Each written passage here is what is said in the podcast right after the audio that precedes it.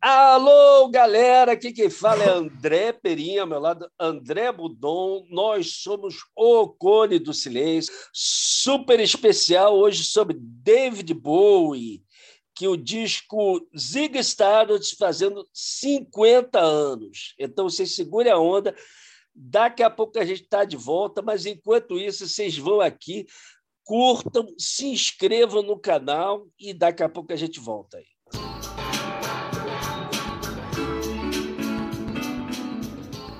O Cone do Silêncio, programa produzido e apresentado por André Perim e André Budon.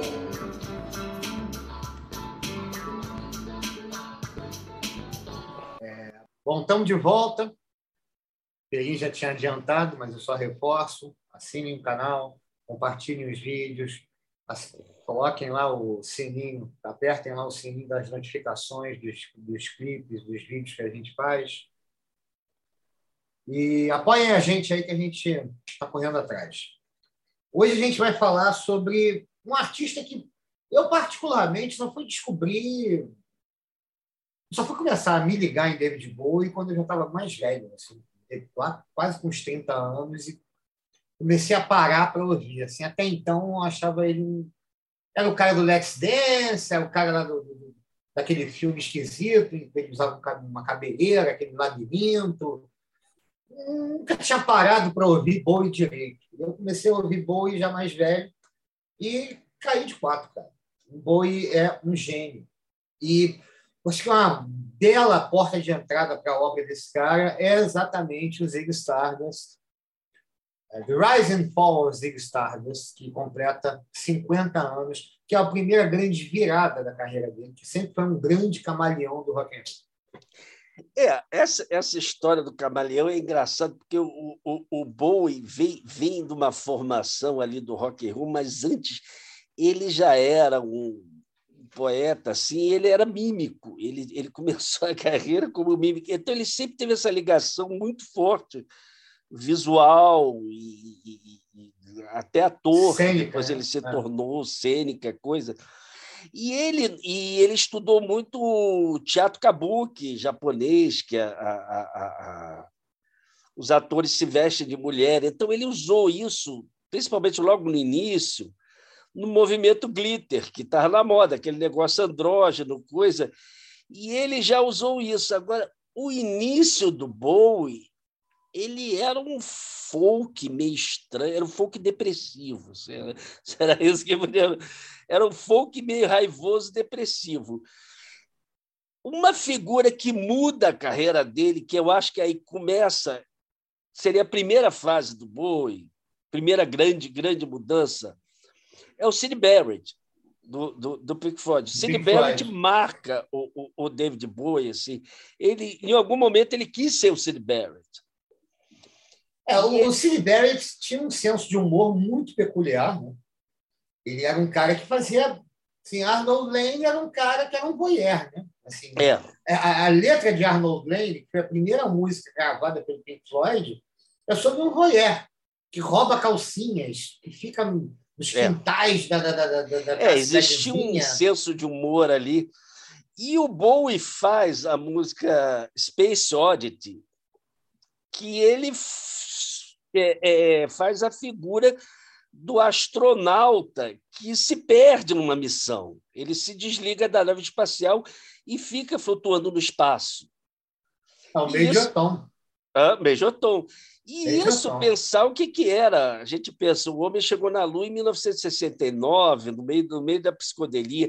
Em 1968 saiu 2001. Então, esse, esse, esse futurismo espacial, isso moveu aí todo esse pessoal psicodélico, Pink Floyd, um, e o David Bowie mostrou aí talvez o lado solitário da questão, né? Quer dizer, ninguém tinha botado assim, e se der errado? Isso é, o, anos depois, anos depois, o, o Elton John. O Elton John e Bernie Taupin fizeram o Rocket Man. o Rocket Man, que é uma assim, que é uma continuação do Major Tom. É uma, uma continuação da história é, do Major. É é, é, é, é. Mas eu acho, aí é a minha, a minha, a minha opinião, o Bowie cria aí nisso uma linguagem com a juventude e com a modernidade, essa coisa futurista do, da solidão, do, da solidão do, do, do, futurismo, da solidão da, psicologia, da psicodelia.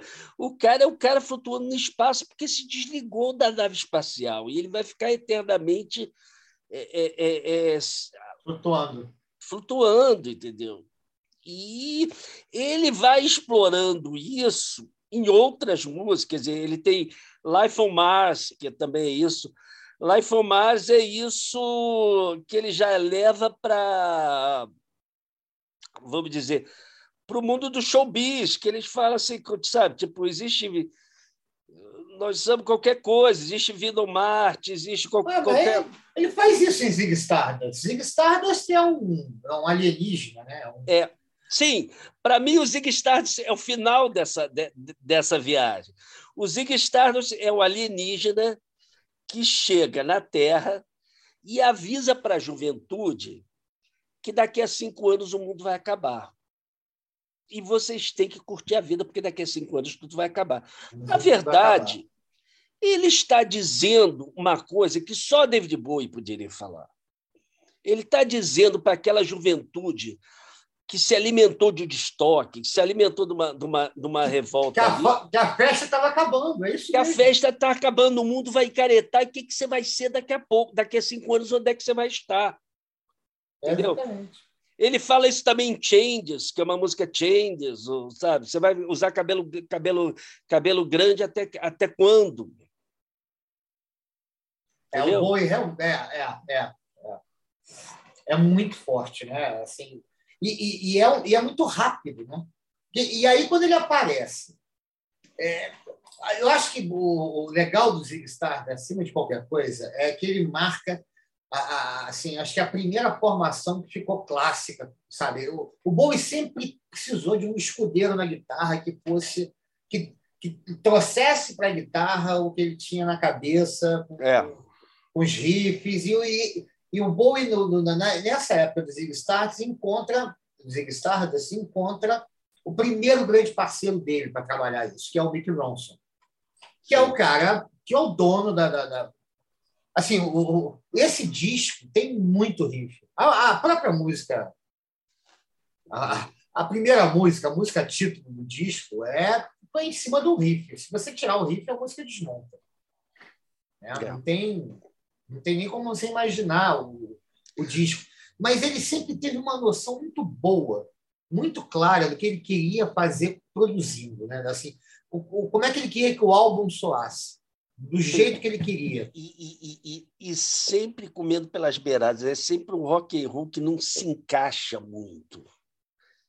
Assim, por exemplo, é, os discos anteriores dele tinha assim uma coisa que não era tão comum, piano. Tinha muito Rick Wakeman tocou tocar piano na banda dele e não era um piano progressivo. É, era um piano mais jazzístico até. Por exemplo, é. você pega é, Moon, é, Moon Age Daydream, né? É, é é uma é. música meio jazzística, né? É. Ela tem é. uma vibe. Ela não tem aquela vibe de, de hard rock dos anos 70. Ele, ele, ele, fica pulando de casa em casa, né? Ele, você não consegue definir o que é o som. Não, ele, ele é o camaleão a doideira é, que eu acho do é, Zig, parece clichê, mas é verdade. A doideira é verdade. que eu acho do Zig é que, para mim, assim, ele se inspirou totalmente ali no Sgt. Peppas e falou: o Sgt. Pepper deu a ideia e ele vamos, o. Pepper deu a ideia, vamos fazer um disco imaginando uma banda. Ele pensou: não, vamos fazer um artista, a banda é a carreira e a turnê, porque é, The Spiders from Mars. O Zig Stardust não era um show David Bowie apresenta Zig Stardust, era Zig Stardust. Zig Stardust. É, e assumiu uma persona, o né? personagem. Ele dava entrevista como Zig Stardust, ele não dava entrevista como David Bowie durante essa época. E, e é aquele muito... visual que é um choque para a época, né?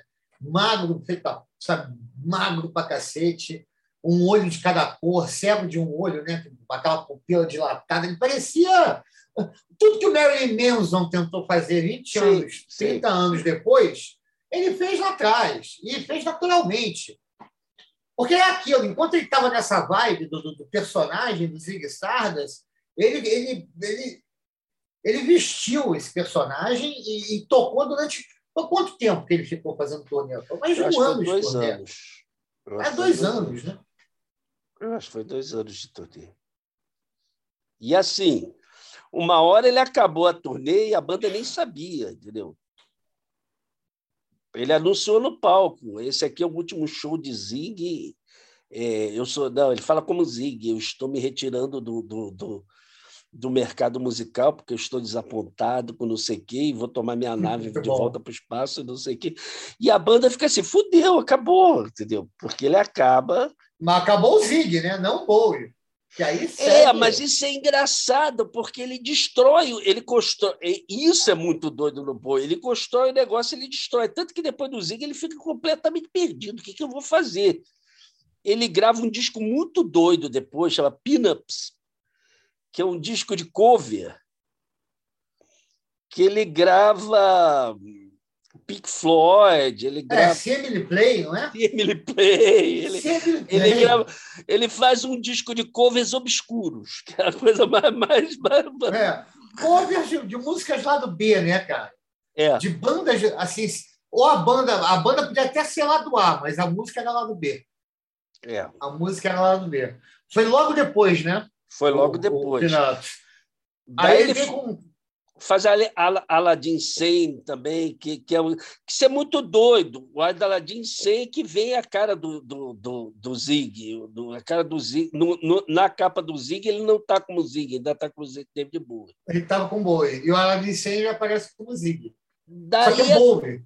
Daí é doideira, daí ele, ele, isso é que é legal no boi. Daí ele de repente entra numa, assim, preciso me reinventar. E ele grava, uma, entra numa outra fase, que é do Young Americans, que ele começa a fazer soul.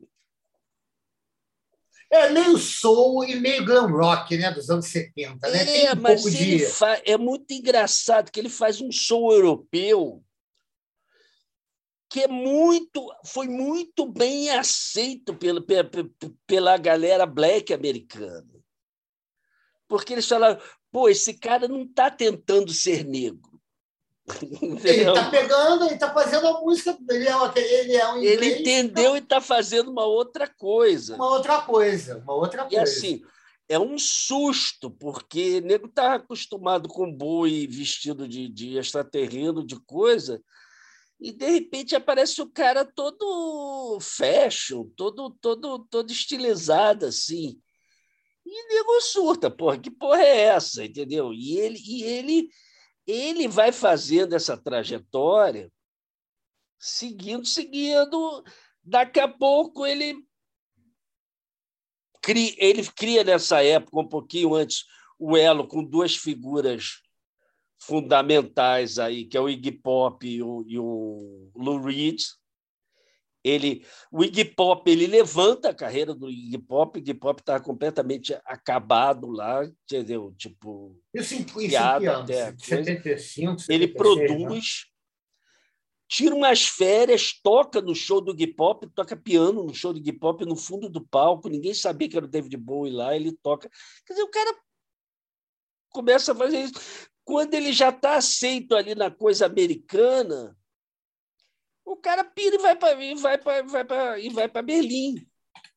É, ele faz uma é, é, legal, né, que ele passa uma época entre 73 e 74 se arrasando no, no, no, no, em Los Angeles com aquela galerinha do porra, John Lennon, Elton John, Bowie, Keith Moon, Ringo Starr, Harry Nilsson Nesse, nessa, nesse período que o John Lennon chama do fim de semana perdido da vida dele, que durou um ano, ele, ele faz uma parceria com o John Lennon. Eles gravam. É, é, não, Fame. Fame, Fame, Fame. Fame, Fame. É do caramba. música, que essa música é do caramba, a guitarrinha é do John Lennon. O John Lennon já estava meio que aposentado, com aquela fase de vou me desintoxicar, vou cuidar da minha vida, vou, vou, vou ter um filho. Mas ele ainda grava. Acho que foi a última coisa que ele gravou em disco antes de rodar a sumida. Foi, acho que foi, foi, foi essa parceria dele com o Bowie. Eu não me lembro de que disco que é. Mas ele o já. Bowie tá- tem disco pra cacete, Mas ele né, já? Vamos estava. combinar. Ele já estava. O John Lennon nessa época já estava limpinho, não, né? Ah, O John Lennon, ele, quando a Yoko engravidou, a Yoko chegou para ele em 70. Acho que o menino nasceu em 75, então acho que ela engravidou em 74, o Julian, né? Julian não, o Sean. Ela falou para ele o seguinte: ó, você se prepara, porque agora que você. Eu, eu vou carregar esse filho nove meses, depois quem vai cuidar é você. Mães fazem assim, meu papel eu estou fazendo agora, estou carregando uma vida durante nove meses. Então, você trata de se limpar, você trata de ficar bem, você trata de zerar as coisas, porque você vai cuidar dessa criança. Você vai cuidar da, você, você vai cuidar desse bebê. Você vai ser pai e mãe, porque eu não vou, eu não vou cuidar dele sozinho. Então ele larga tudo. Ele, ele se desintoxica. Ele larga nessa fase. Ele não estava mais na heroína, mas ele chegou cocaína em toneladas Agora- nessa época de O Bowie, nessa época, o, o Iggy Pop falava isso. Não, eu saía, cheirava para me acabar. O Bowie não, o Bowie era metódico científico, entendeu? O cara cheirava e trancava no quarto, ficava compondo. Então, assim, o cara era maluco. E ele entrou numa fase de ter paranoia. O Bowie teve umas paranoias de, de, de, de que estavam perseguindo ele. Uma hora ele achava que era extraterrenos, outra hora ele achava que era nazista, era CIA, então ele tinha, É, ele deu uma pirada. E foi ele esse tinha período. uma- um sabre debaixo da cama, que ele achava que aquelas coisas completamente. E, paralelamente, nessa, nesse período, ele começou a desenvolver uma carreira de ator que é interessante. O, ele tem um filme com aquele Nicholas Red, é, O Homem que Caiu na Terra, né? É. que é, acho que é o primeiro grande filme dele, que ele fica assim, que ele aparece como um ator, né? Não é, não é aquela coisa que porra que meio forçada do Roger Daltrey, que foi o Tommy, mas porra, ele não é um ator, né? O Não, Bowie mas ele- era um mas- bom ator. Mas ele, quem poderia fazer o extraterreno? É, era um bom. É ele. E esse filme é muito doido, que ele, que ele é um extraterreno que chega para investir na bolsa, né, cara? É muito doido, filme, é muito doido. Ele fez vários filmes legais, né? Ele fez um filme. Bom, mas vamos voltar. A gente vamos falando dos É, filmes enquanto... daí, daí cronolo- cronologicamente, ele vai para Berlim e começa a se interessar lá pelo Kraftwerk, pelo, pelo, pelo, pelo, pelo Kahn, pelo, pelo, pelas bandas alemãs lá, junta com Brian Eno e faz a famosa trilogia de Berlim, que, na verdade, é um embuste, porque o terceiro da trilogia já foi feito em Los Angeles, mas é considerado a trilogia de Berlim. O primeiro é o Low. O Heroes e o Low são no mesmo ano. É, é como se ele tivesse gravado um disco duplo e tivesse dividido. É, mas é, o, 77. Ele tinha ficado dois anos sem trabalhar, né? mas o, o Low é um lado, o rock and roll, o outro lado são doideiras dele com Brian Eno, que é quase eu não vou dizer que é rock progressivo, porque não tem aquela, aquela coisa de. de É de ambient mudança- music, né? É ambient music com voz. É, né? é uma ambient music futurista, vamos dizer assim, É. com umas influências do Kraftwerk, coisa ali, e muito doido. E com essa, o nome é do cacete, porque low é menos, é, sabe, é menos, menos, e ele entra nessa onda. Isso é que é engraçado, que o David Bowie está sempre comendo pelas beiradas. Ele não sabe. Você não- nunca viu, nunca vai ver, nu- nunca, nunca, nu- nunca foi visto o David Bowie fazendo uma coisa estilo mainstream, estilo Led Zeppelin, estilo ACDC, vamos dizer assim. Não é. A onda dele é a beirada. E ali ele faz a beirada. O terceiro, o Lodge, entrou na onda, mas já foi feito em Los Angeles. É um disco muito estranho, porque ele já é início da década de 80 e ele é assim, ele vamos dizer assim, ele é um disco pré-new wave e pré-world music. Ele tem umas coisas de música árabe no meio e ele começa a fazer uma coisa ali com que depois isso aí no Let's Dance vai ser o auge. É, nessa época. a banda é... multiétnica. Ele começa a escolher os caras daqui e dali, os caras muito do cara. é quando ele traz o é, é, quando ele traz o Carlos Alomar para a banda, né? Que é um guitarrista de, de, de origem, é, é, é, acho que é mexicano e porra ele dá uma assim, né, antes disso é, é, bom lembrar, né, que ele pega no, no, nessa fase de Berlim, ele, ele, vai trabalhar com, com Robert Fripp, que era é. que é a mente por trás do King Crimson, né, cara? É. Que é outro animal, é outro não, em termos assim, de guitarrista, o... ele sempre teve bem acompanhado, né? Teve a Dembilio, porra. É, e tem, tem essa história, né? Que ele chegava, por exemplo, ele chegou na, no estúdio e falou assim, ele não dava os tons para a galera. Não, ele não deixava que nem dar os tons, nem que escutasse a música. Ele estava no Isso, estúdio, é. te vira, vai tocando a música. Heroes, que é para mim a, é, é a música mais famosa dele, a música do. Sempre mais famosa, eu não sei, mas é a que eu assim, para mim, é a música emblemática. Se assim. for escolher uma música para poder dizer quem foi David Bowie, eu acho que eu escolheria Heroes. É, ele trabalha ele, trabalha com flip, cara, com total. Ele, ele fala assim: coloca aí o que você quiser. Vai colocando. Eu acho que na outra guitarra é o Earl Sleep, que também é outro grande. Ele só trabalhou com guitarrista fera. Ele só trabalhou com guitarrista fera. Essa época, realmente, ele, ele, ele, entrou de um e saiu em outro. E são contribuições que, que porra, ajudam a, a, a, a traduzir na, o que ele tinha na cabeça em relação ao som. É muito é, bom. Não, Esses que, discos da Alemanha isso, são muito bons. Isso depois que o som é, hoje em dia que o som de certa forma foi assimilado, apesar de que não muito, é uma coisa. Na época o boi é muito diferente do, do, do, do, lugar comum, vamos dizer assim, do que se está se fazendo no momento dado como, não vou dizer nem como sucesso, mas como padrão do rock. Entendeu? Ele ele está sempre uma pescando um lugar fora dali que a gente não sabe onde ele se alimentava. E, paralelamente, daí tem essas questões, aí eu não sei das datas, eu posso estar um pouquinho fora, mas eu vou fazendo ping-pong.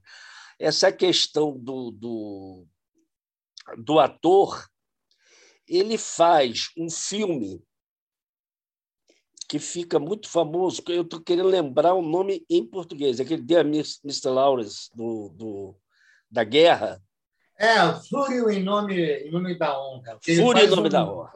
Ele faz um, um, um prisioneiro de guerra é, é, é, é de, um, de, um, japonês. É um major. É, ele faz o papel de um major. Ele faz um major que é prisioneiro de guerra. E é de 83 esse filme. É. É de 83 esse filme. E aí ele está num campo de concentração, mas aí ele tem uma relação meio conturbada com, com, com o cara que prende ele. No mesmo ano, ele faz um filme que, para mim, é ele. Assim, ele fez o papel dele, que é o Fome de Viver.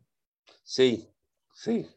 Ele faz um vampiro maravilhoso, né? mas é um vampiro que não morde, né? E, porra, ele tem a, assim, a parceira dele de vida, a Catherine Deneuve.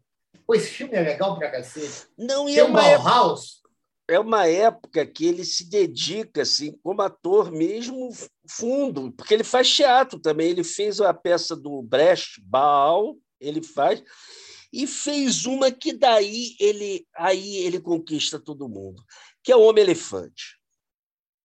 Ele fez a montagem do Homem Elefante. O Homem Elefante é. tinha ido ao cinema com John Hurt fazendo o papel do Homem-Elefante. Sim, o... eu acho que até ganhou o Oscar de, de, de, de maquiagem. Ganhou o Oscar de melhor ator. Ah, de melhor ator, mas era. De melhor ator, com certeza. Mas era. Agora não, tenho, não sei, não tenho certeza. Não mas certeza. era tudo maquiado, né? É, fazia o John Merrick, né? O, o David Bowie faz no teatro o, o, o, o Homem-Elefante sem maquiagem nenhuma. É, é foda entendeu? Ele fala to, falava torta, assim, mas era interpretação. Você, ele andava curvo, corcunda, mas não tinha maquiagem, não tinha enchimento para você imaginar que o cara tivesse a cara toda deformada. Era interpretação do cara. Cara, e assim, é um momento que até ficou questionado nessa época assim. David Bowie é um músico, é um cantor ou é o um ator? É um ator. Que ali fala é. assim, porra. Não, e, e, e é um músico, é um cantor Assim, em 83, quando ele faz esses dois filmes, e faz o Homem, e é mais ou menos a época do Homem Elefante, que ele faz no teatro, ele lança Let's Dance. Não, daí é que entra. Ele, ele é, resolve é voltar para a música. Essa história Mas é engraçada. Ele, ele, ele, não resolve, né? Porque ao longo da década de 80, só, só para hum. lembrar, eu, eu até fiz uma pesquisada. Ele faz aquele Labirinto, que é um filme infantil Sim. de duendes, ele é o rei dos duendes. Sim. Depois ele faz, em 88, cara, um Scorsese, A Última Tentação de Cristo, que ele é o Pilatos, cara. Ah, ele é o Pilatos da Ele é o Pilatos da Última Tentação de Cristo, cara. Ele é foda.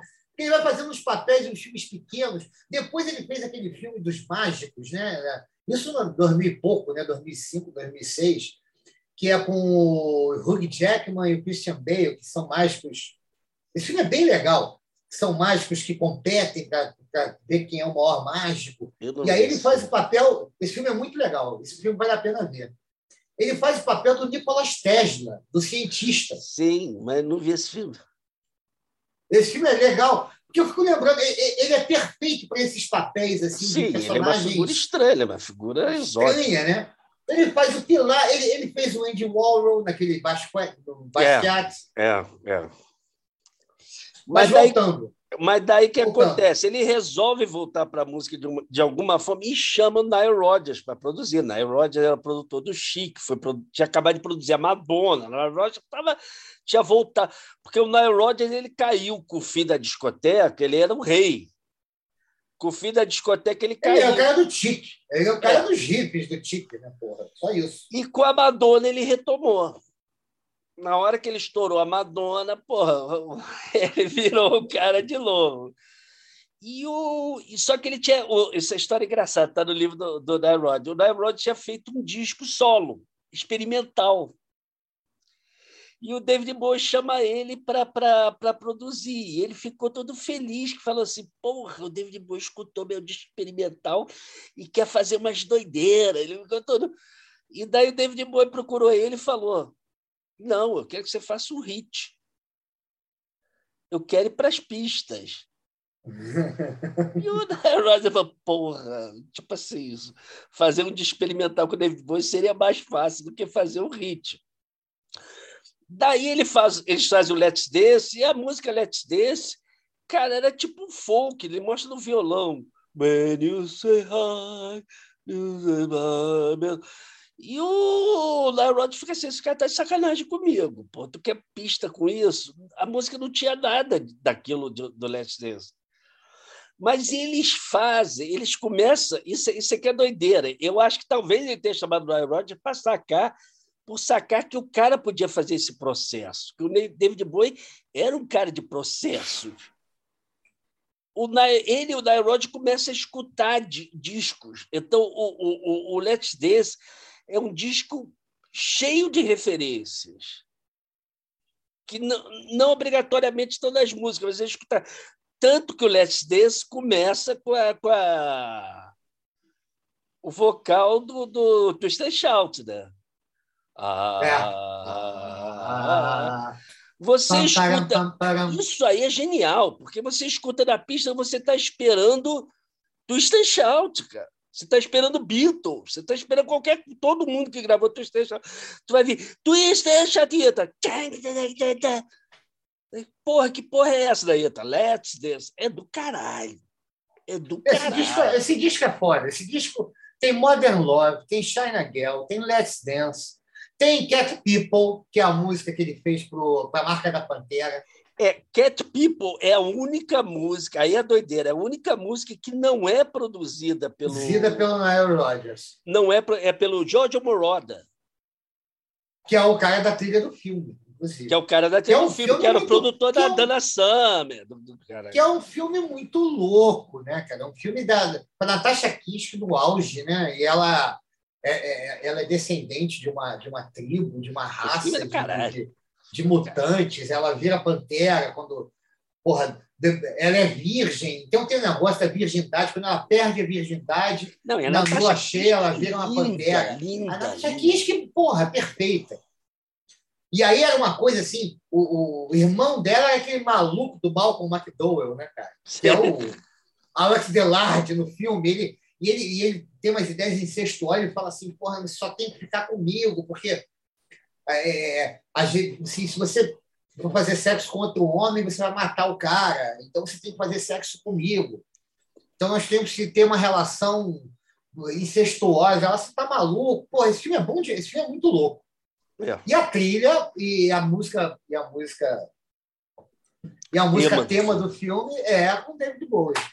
É. Esse disco é louco, né? Porque, por exemplo, é, é, no Let's Dance, quem faz o solo de guitarra é nada mais nada menos que Steve Ray Vaughan, É o Steve Ray Vaughan. que, que assim, acho que não sei nem se eu deveria dizer, né? Porque acho que todo mundo conhece. Steve Ray Vaughan é simplesmente, para mim, o maior guitarrista de blues de todos os tempos. Mais, mais habilidoso, mais, mais showman que eu já vi. Felizmente morreu muito cedo. E o Bowie foi convidado para poder fazer a turnê do Let's Dance. E era uma Aí- fortuna. Aí a turnê do Leslie se chama Sirius Moonlight Tour. É assim, o cara resolve fazer com essa banda, é uma banda multiétnica, ele resolve fazer uma turnê. Cara, que é assim, a turnê, tudo que tem ali do David Bowie, tudo não, mas assim, o melhor do David Bowie tá ali. Cara, é o resumo É. da carreira dele ali, ali, ali toda. E com uma banda, é muito engraçado porque os vocalistas fazem cena, eles, eles, eles têm uma coisa teatral, é muito legal esse show. Há um tempo atrás estava no YouTube, agora cortaram, cara. Se alguém tem trechos, se puder ver, se vocês quiserem ver, puder ver assim, trechos da Sirius Moonlight Tour, é muito legal, é muito. A banda é absurdo. A banda é absurdo. É absurda essa banda. é, que- não, é todo mundo, né? Era todo mundo que, que assim, era quase, de- quase de ouro dele, né? de músicos.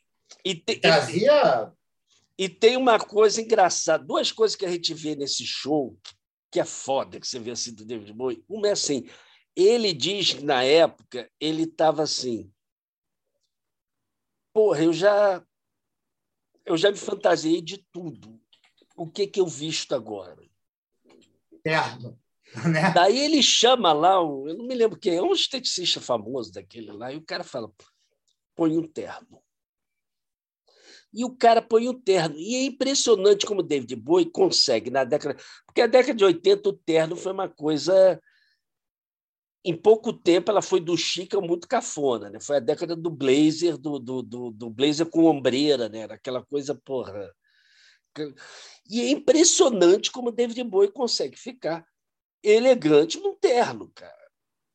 E- É, não, ele, ele é impressionante. Ele, ele, ele, ele re- reveste tudo bem, né, cara? E o, e o terno não inibe a coisa rock and roll do cara.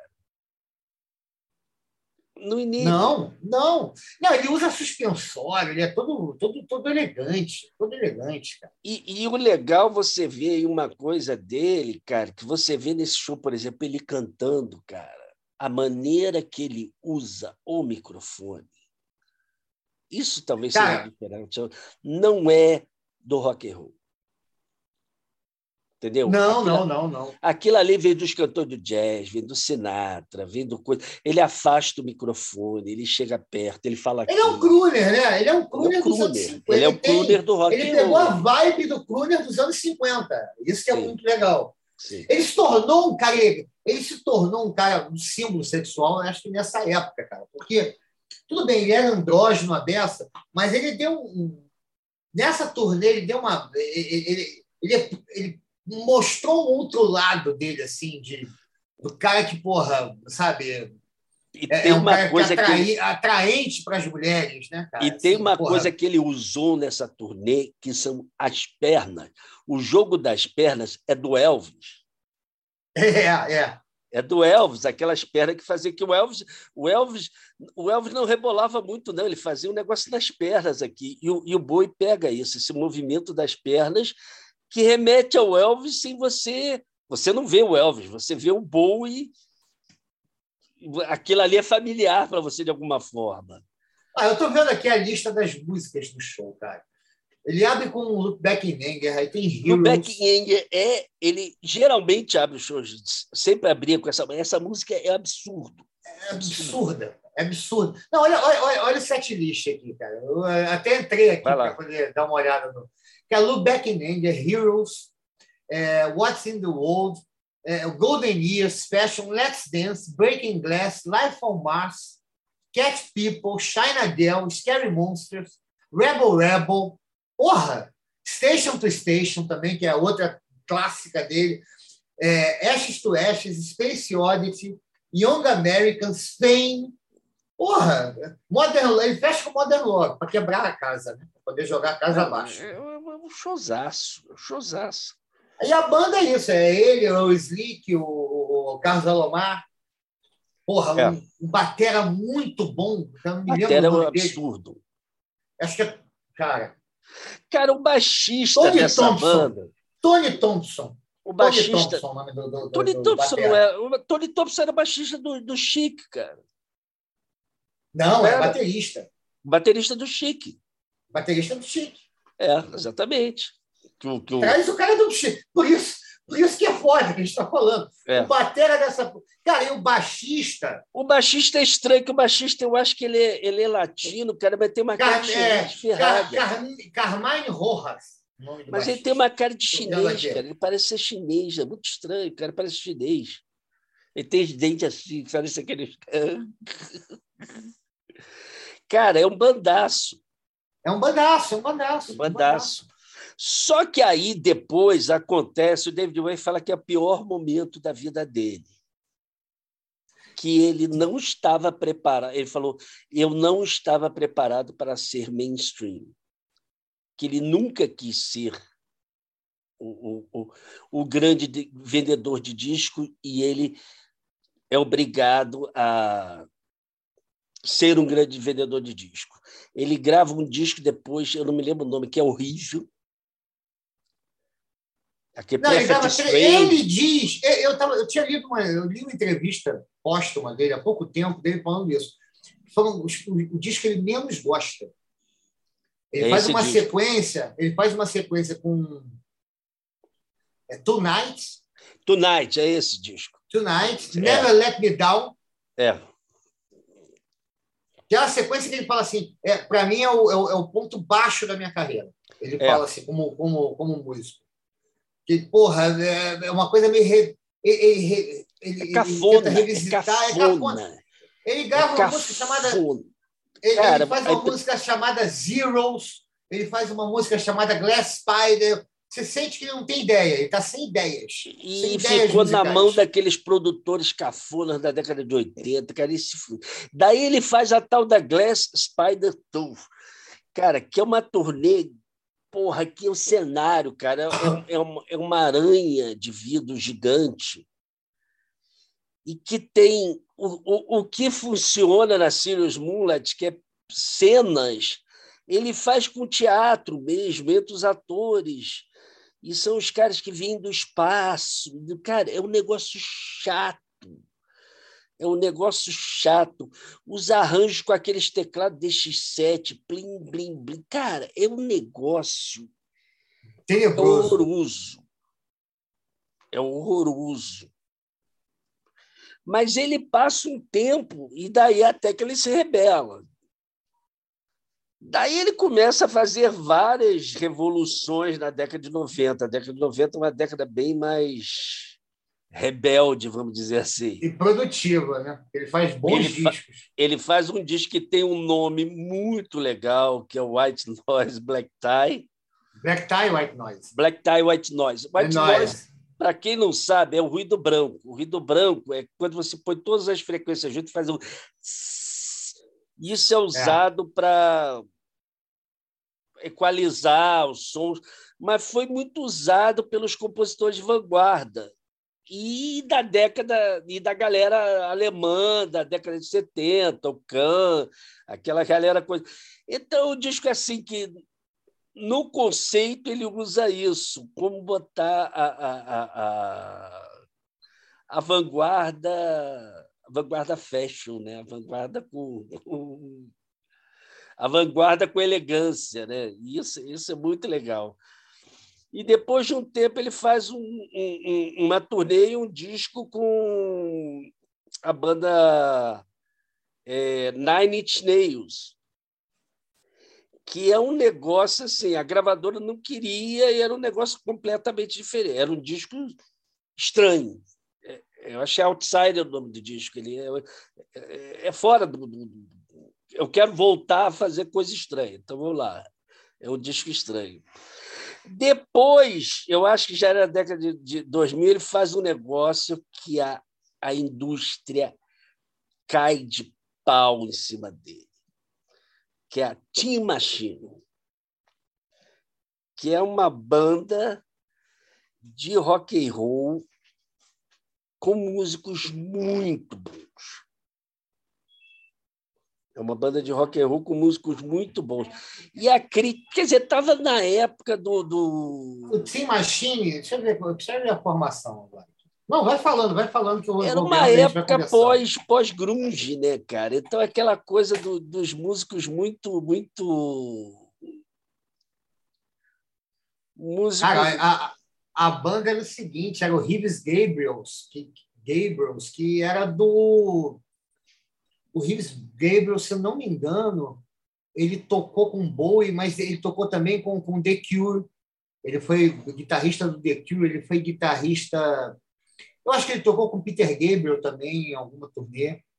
Ele é um cara, é, é, assim, ele juntou, é, é, meio que uma super banda dos anos 90, de músico, não era aquelas super bandas porrar com, com fulano do Deep Purple, não, é caras daquela época. É, mas a imprensa caiu, a imprensa definiu os, ele fez dois discos, eu acho. A imprensa definiu é, tem Machine, discos, tem Machine 2. A imprensa definiu assim músicos muito bons tentando tocar, tentando fingir que eles não sabem tocar. tentando fazer rock and roll básico. Mas na época, eu vi uma entrevista depois, ele dizendo que banda que ele se inspirou, e daí eu entendi o negócio ele se inspirou naquela banda. Ih, eu vou esquecer o nome. Que vai estar aqui até no Rock Rio. Living Color. Tem a ver. Até porque é da mesma época, cara. O Team Machine não é no, assim, é no começo da década de 90. O primeiro disco do Team Machine é de 89, o segundo é de 91. Eles devem ter feito turnê lá para os anos no começo dos anos 90. Então, estava no início era do grunge, no auge, do, do não, coisa, e era o auge do Living Color. Era o auge do Living Color. Quando o Living Color lançou o primeiro disco. É, o Living Color é uma banda de músicos muito bons. Nossa, puta merda. É Inclusive, é uma das, por enquanto, é uma das poucas coisas boas que vai ter no Rock in Rio. Vai ter no assim. Rock in Rio. É. Entendeu? Tipo, o, vale o guitarrista do Vernon Reed é um baita guitarrista. É um baita guitarrista. Não é guitarrista mais ou menos, não. É um baita guitarrista. É um cara top de linha. Assim, é um. Se comparando, ele é um cara. Ele não teve tanta influência como o Van Halen, mas é um cara que pega, pega a música do Van Halen e leva para frente. Né? É uma bela banda o, o, é. o Bom, mas o Machine, o ficou. Mas daí aí aconteceu uma coisa, vamos dizer, nova no, no, no boi, porque o boi, assim, a década de 80 toda foi influenciada pelo boi. Quase todas aquelas bandas tecnopop, coisa, tiveram influência do boi. O boi, o boi foi o, o, o influ... E as diferentes fases do boi influenciaram diferentes estilos estilos na década de 80. De 80. É. Nos anos 90, isso já não aconteceu, porque, cara, é aquela coisa, ele já tinha estado no estrelato, já, já tinha mudado o som, então, assim, o Boi seguiu uma época aí que, apesar de fazer discos bons, a, a, a, a, a imprensa, a mídia, a coisa não considerava assim, pô, é um medalhão fazendo mais um disco, é Talvez a mesma frieza que hoje tem com, com, com sei lá, Paul McCartney. Falar, ah, Paul McCartney fez um disco. É, um nada mais. É, mas que mais, mais que a gente um pode esperar disco. do Paul McCartney se não fazer um disco bom. É, um disco legal, mas nada, nada que vai. Nada memorável. E é verdade também. Acho que nos anos. Os anos 90 e os anos 2000, ele entra um pouco nessa. Os anos 90 ele ainda faz coisas interessantes, mas realmente, a partir dos anos 2000, ele se torna. Não que ele não seja relevante, ele, é, ele sempre vai ser relevante. Mas sempre vai fazer coisas boas, mas não dá para você porra, mudar tudo toda hora também. Né? Tem uma hora que você não, e a idade pega. Chega uma hora que o cara não é, não é mais, não faz mais a cabeça. Talvez o Bowie de, de 72 faça a cabeça do, do garotão de 16, mas o Bowie de, de, de 2000 não vai fazer isso. Fazer, não vai fazer. Ele faz um disco ainda interessante, chama Earthling, que é um disco que eles chamam, era a época do drum and bass, eles chamam os pessoal de drum and bass para produzir ele. Então ele, ele dá uma entrada nesse novo universo que estava ali, do, do, do, do, que seria uma nova revolução do som londrino ali. Mas fica aquilo, porra, medalhão que faz um disco legal, de, de, de, mas ele não consegue influenciar a nova geração. É, ele é. faz esse, ele faz aquele Hours, que é legal, que é um disco é. legal. É. Não, os discos são bons, não são discos Os discos são bons, são bons, são bons. O Hitten, esse eu acho bem legal, que é uma capa Mas é um disco denso. É, é, é, é, é. É isso então, esse bem disco eles já fizeram uma maldade, porque o disco é lançado em CD e os caras põem as letras minúsculas em espiral, cara. Sabe? Tipo você, assim. lembra, você lembra do encarte, cara? Eu não lembrava do Cara, encarte. eu fiquei puto que eu queria ler a letra. O cara fala, porra, os caras botaram a letra em espiral, cara, no encarte desse tamanho. Assim, você dorme. Se você vai ler a letra, você dorme. É um disco estranho, mas a época é estranha também. Agora, no final, eu tenho a impressão que ele começa a chutar o balde. Os dois últimos discos dele são muito loucos, bicho. São. O, Next, o, o, Black, o The Next Day e o Black Star. O Black Star é bom pra cacete, cara. Que é, é o último disco, né? Que ele já fez sabendo que estava doente, que ele sabia que ia ser o último disco dele. E é um disco muito bom. Então, é, assim, os anos 2000 são tão. Assim, você tem uma ideia, ele fica 10 anos sem gravar, né? Ele grava o, o ele grava o último disco em 2003, o Reality, e depois ele só vai lançar um disco é, em 2013, que é o The Next Day, que é o disco de retorno dele, mas ele já estava ele já estava doente, ele já sabia que estava doente, que ele teve um câncer. E ele lança The Next Day, é um descasso. E lança o último, em 2016, já assim, já terminal, e é o disco testamento dele. Né? Um disco até pequeno, são sete, oito músicas, eu acho, que é o Black Star. Eu, o Black Star, não sei se aconteceu isso, mas eu acho que aconteceu tanto o Next Day quanto o Black Star. Ele lança sem avisar, né? Ele lança sem avisar. Ele, ele lança, sem... sem... que é uma loucura, que é tipo assim, o cara faz o, o anti-marketing. O cara lança sem avisar, ninguém sabe que eu acho que o David Bowie tá, porra, tá velho lá no, no coisa. De repente saiu o disco do David Bowie, nego, saiu o disco do David Bowie, caralho. E internet, né, cara? O cara, porra, em 24 horas o disco se tornou o primeiro tocado, porque, porra, o cara faz aquela e esse, o último, né, cara? Ele faz aquele clipe do, do. Porra, aquilo ali é um absurdo, né? O cara faz o clipe da morte dele, né, bicho? É, é, clipe, porra, Óbvio que não foi ele, foi o diretor, mas o conceito dele, ele faz ali, sabe, tipo, aquele disco é um preparativo para, porra, tá dizendo, olha, já deu, né? Eu, eu Vou pegar o disco voador e voltar, voltar lá para o meu povo. o, o, disco, cara, o, o, The Next Day, por exemplo, é, em uma semana ele se tornou mais vendido no Reino Unido. Uma semana. Agora, o Next Day é muito estranho, cara, porque ele é um disco assim, ele tem um pé no pop e um pé meio no jazz, assim, um jazz torto, né? É um disco estranho, cara. Disco é estranho. estranho. Estranho. Não, e tem as guitarras distorcidas, a banda é boa pra caralho também. Ele é, ele é, ele é cascudo, cara. Quando ele junta. Ele tinha isso, ele tinha um bom gosto, cara. Animal, animal, animal. Ele tinha um bom gosto assim para escolher os músicos, para sabe, para escolher É, e eu acho que isso, isso que eu vi de entrevista, por exemplo, do, do do Nile Rodgers, Tony Visconti, ele escolhia os artistas, os músicos que se encaixavam nessa loucura de vamos deixar os caras sob pressão, joga lá eles para tocar e meu amigo, não é ler a partitura e não é decorar a música que você vai tocar, não. Tu vai entrar no, no processo de loucura junto com a minha e isso vai sair. E era isso. E ele fez um negócio, sabe que isso é extra música, mas é curioso. Ele e o Peter Gabriel foram os primeiros que fizeram isso, que foi colocar a, a, o repertório a partir daquele momento na bolsa de valores. ele colocou.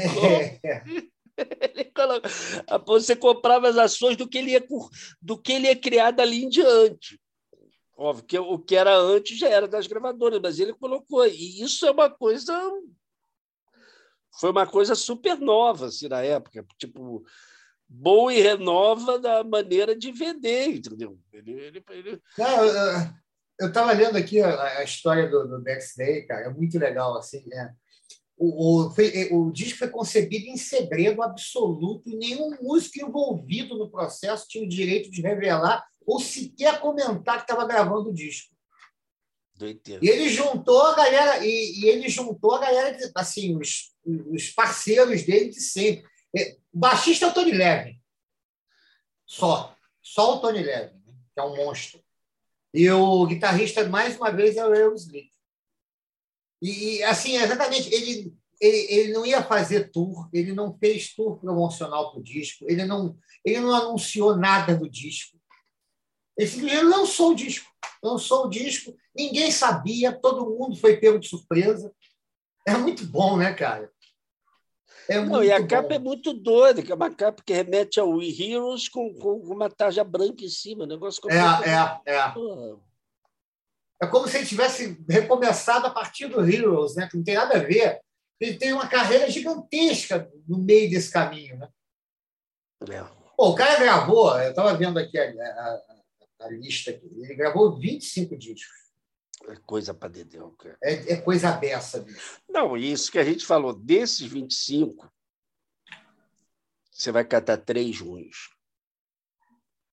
Entendeu? É, não. Assim, e, e pelo menos oito vai... fantásticos, dez. Ah, você olha aqui, quer ver? Desses 25, o, você pega é, The Man Who Sold, Space Oddity, bom pra cacete. The Man Who Sold the Earth, bom pra cacete. Hank Dory, Rise and Fall Zig Stardust, Aladdin Sane, Diamond Dogs, Young Americans, Heroes, Low, Modern, é, Let's Dance, Black Tie White Noise. Porra, pelo menos uns 10, 12 que são fantásticos. É, é, fantásticos. Fantásticos. São descassos, assim, bons do começo ao fim, você não pula a faixa. O cara era, era um um absurdo. É um absurdo. Pô, cara, o Bowie é a minha grande descoberta é, ele, tardia. Ele, eu tive dificuldade, porque assim, eu era, eu era, vamos dizer, é, catequizado pelo rock and roll, entendeu? E assim, ele é um rock and roll estranho, cara. É, não, ele. Não, e aquela coisa meio andrógena, né? Assim, você é aquilo, né? Você, você é uma besta preconceituosa quando você tem 13 anos, entendeu? Você acha que masculinidade, rock and roll é coisa masculina, então você você gosta de CDC, você gosta de Led Zeppelin. É, e, e acha o Bowie. Não, o Bowie tem uma coisa, vamos dizer, cultural, literária, de bagagem do cara, que é anti-rock and roll. Isso, rock and roll é, esse ficou sinônimo uma época do, do, do rock and roll. Rock era aquele cara ignorante. Eu gosto de, eu gosto de som alto e porra. Não, e cada vez mais ser roqueiro é uma coisa de. É uma coisa que, porra, está virando um estereótipo de direita, né, cara? Está virando um estereótipo do cara cafona, né? Assim, o, você basta ver os motoqueiros, né? Assim, porra, é. um negócio que foi sempre relacionado, né? Sempre é, é, é, Agora, identificado com liberdade, com, com, com, com quebrar regras, né? Se torna essa coisa fascista que é hoje em Pegando o que você falou, mas levando para outro lado, foi legal você falou uma palavra aí, cafona. É legal como o David Bowie lida com isso, porque o David Bowie também mexia com essa, porque quando eu falo assim, ah, o David Bowie trouxe uma elegância, mas a elegância dele esbarrava na cafonalha. E é. isso era interessante, porque ele dava o shot, checkmate ali. É, e era o seguinte, era a cafonalha dos anos 80. Não, né? quando a gente fala, você, quando a gente fala da isso é engraçado, porque as pessoas ficam falando dos anos 80, a cafonalha que hoje a gente vê dos anos 80 era chique na época. Era chique na época, era cabelo mullet, o era blazer com O Yuppie na década é... de 80 era um negócio muito ridículo. Muito ridículo. Era muito ridículo. Não, você basta ver, assim, basta ver os artistas que explodiram nos anos 80, né? Cara, a Madonna, hoje em dia, aquela Madonna dos anos 80, ela, a própria Madonna foi mudando o visual dela ao longo dos anos e foi se tornando muito mais sofisticada. Bom, Michael Jackson, no início dos anos 80, com aquela luva de lantejoula, entendeu? Com aquela calça Jerry Lewis, entendeu? Porra, é. porra pesca, pescando siri, aquilo era o. Aquilo era o, o, sabe, o up-to-date daquela época, e hoje Sim, mas você boi, olha e fala assim, cara... Mas o boi mandava lá o japonês lá fazer a roupa dele, fazer um negócio rosa, completamente rosa e verde, completamente escancarado, não sei o quê, mexendo com isso, entendeu? Sabe? Isso era legal, eu, eu gostava muito disso, gostava muito disso. Falava assim, pô, o cara está mexendo com com o conceito de, de, de, elegância, de beleza e de, e de, cafonice e de, de e até que eu acho aí o lado que sempre do rock and roll, ele sempre foi um cara perturbador no rock and roll. É, é, é.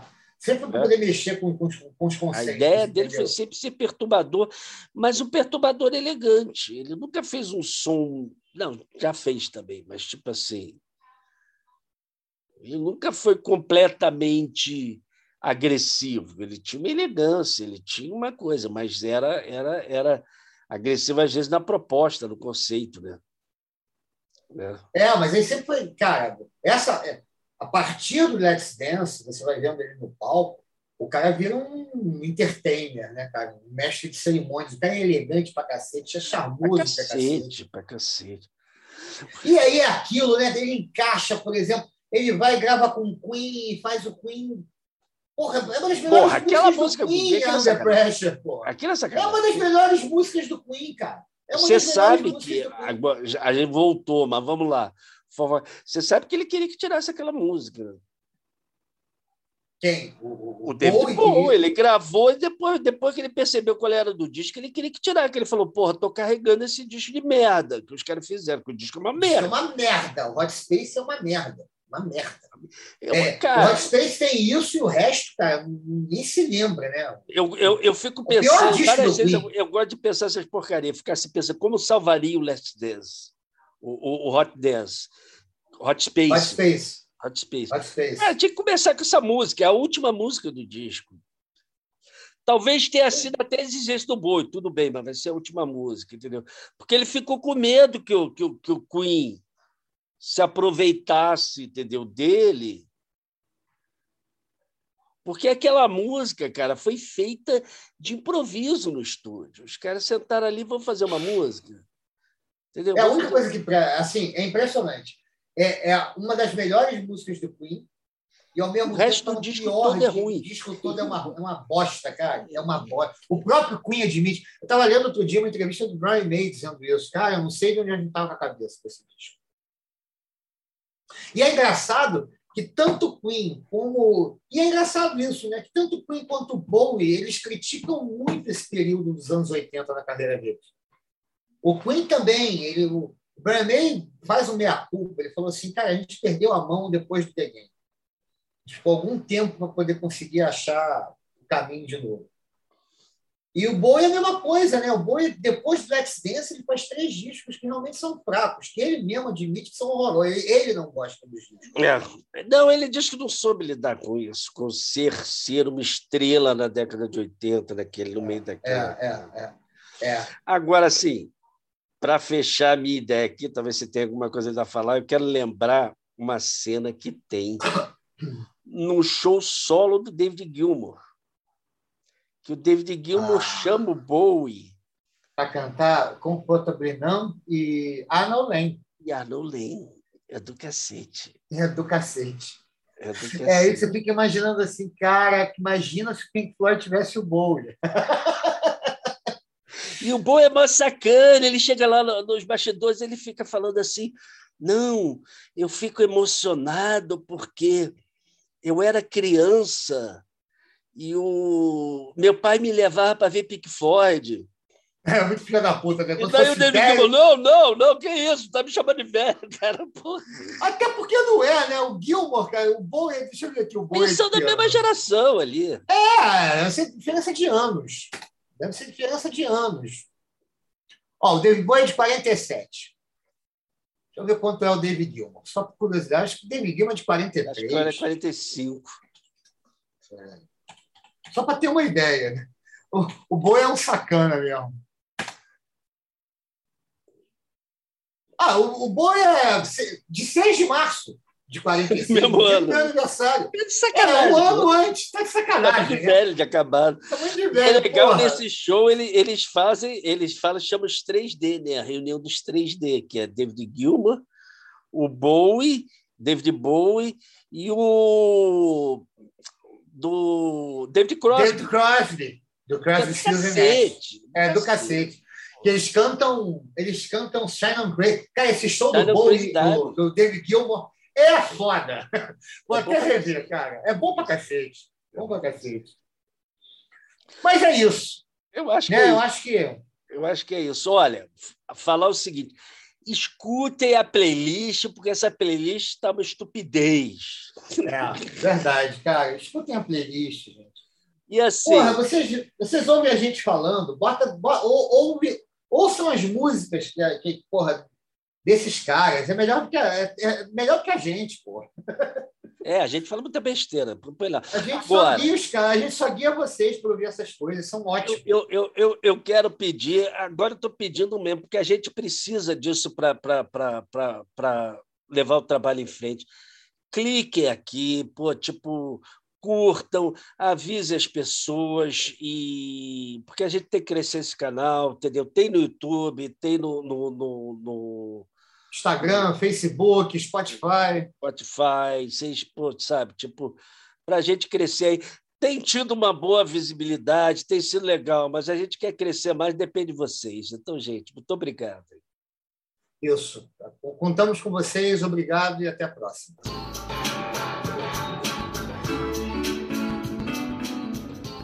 O Cone do Silêncio, programa produzido e apresentado por André Perim e André Budon.